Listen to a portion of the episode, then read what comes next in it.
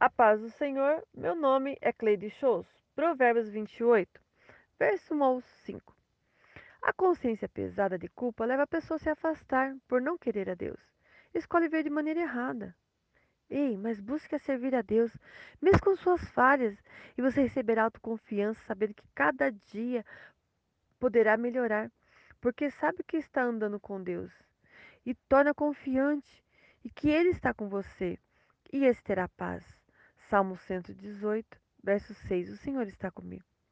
A terra ficaria estável se tivesse um governo sábio e prudente governando. Esse seria louvado. Mas a maldade impede o crescimento e a prosperidade.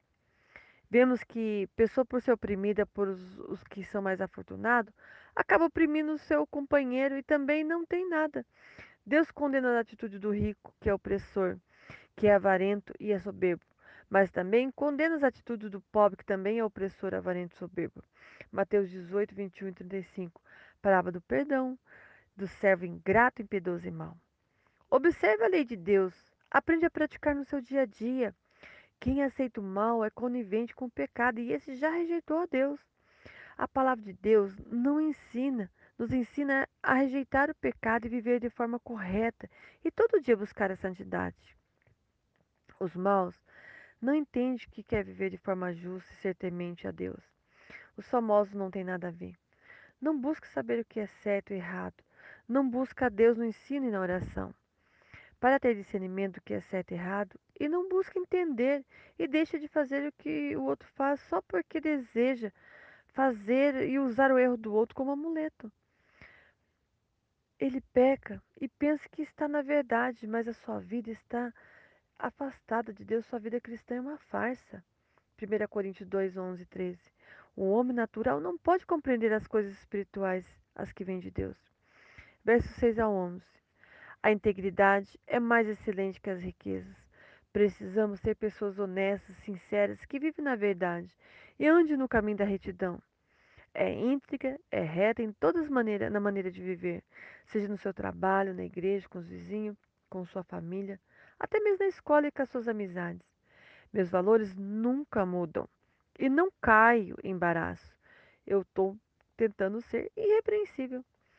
Não sou corrompido com os outros fazem, me diz. E não tem problema, ah, não tem problema nenhum. Mas esses são regidos pelo coração. Mas lembre, o coração é enganoso. Mas Deus sonda o nosso coração e esquadrinha o nosso pensamento. Mas se viver na palavra de Deus, estarei seguro e ele me levará, ela me levará até Deus. Romanos 12, 2. Não vos conformeis com esse século. Seja prudente e viva de forma que não tem que se envergonhar. Para quem você tem dedicado o seu tempo? Para quem você tem prestado seus ouvidos? Cerque de pessoas boas que são sábias e vivem de forma digna do Evangelho de Cristo. 1 Coríntios 15 e 33. As más conversações corrompem os bons costumes. Não busque prosperar à custa dos outros para satisfazer ou por ganância. Busque socorrer os menos favorecidos. Deus trará punição para aqueles que não socorrerem os pobres. Quem desvia do ensino da palavra e as, as suas orações não serão ouvidas. Elas não chegam até Deus. A oração é relacionamento. E se eu não obedeço a palavra de Deus, não tenho relacionamento com Ele. João 2, 3 e 6. Só conhece a Deus quem obedece seus mandamentos. Aquele que diz que conhece e não obedece, esse é mentiroso. O rebelde se desvia por não ouvir a verdade. Ele leva o outro no mesmo caminho, por não querer ouvir a verdade da palavra de Deus. Nós só damos aquilo que nós temos. Seja prudente, busca sabedoria. Versos 11 ao 15. O homem que enriquece de maneira errada que ama o dinheiro e formas obscuras de levar a enriquecer, mas todas essas coisas a Bíblia condena. Essa prática não é louvável.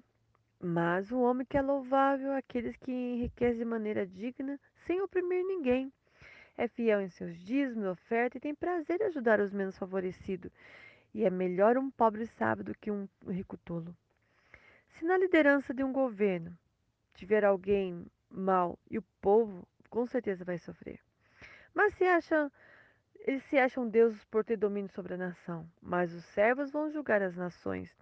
1 Coríntios 6 e 2. Assim também as lideranças eclesiásticas. Toda liderança que não prioriza Deus, essa vai mal.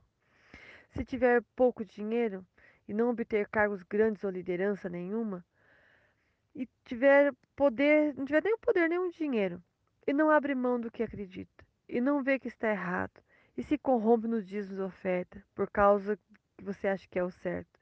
Imagine se você tivesse cargos grandes, tivesse que governar, com certeza tiraria proveito nisso. E se corromperia facinho, sempre buscando justificativa e culpado para defender suas ideias e provar que está certo.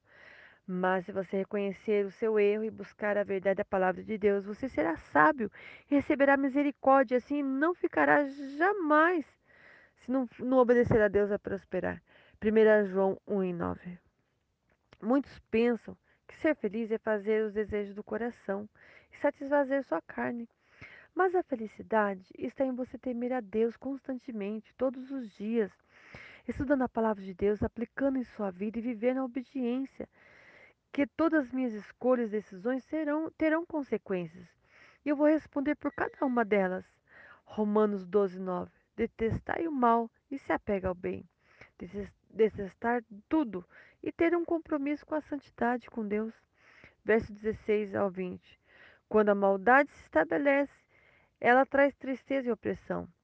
E o mesmo que quando prevalece o dinheiro. 1 Timóteo 6,10. O amor ao dinheiro é a raiz de todos os males quem tira a vida de alguém, esse, essa vida será tirada. É a lei da reprodução. A palavra de Deus deixa bem claro e afirma que tudo que o homem semear, ele vai colher.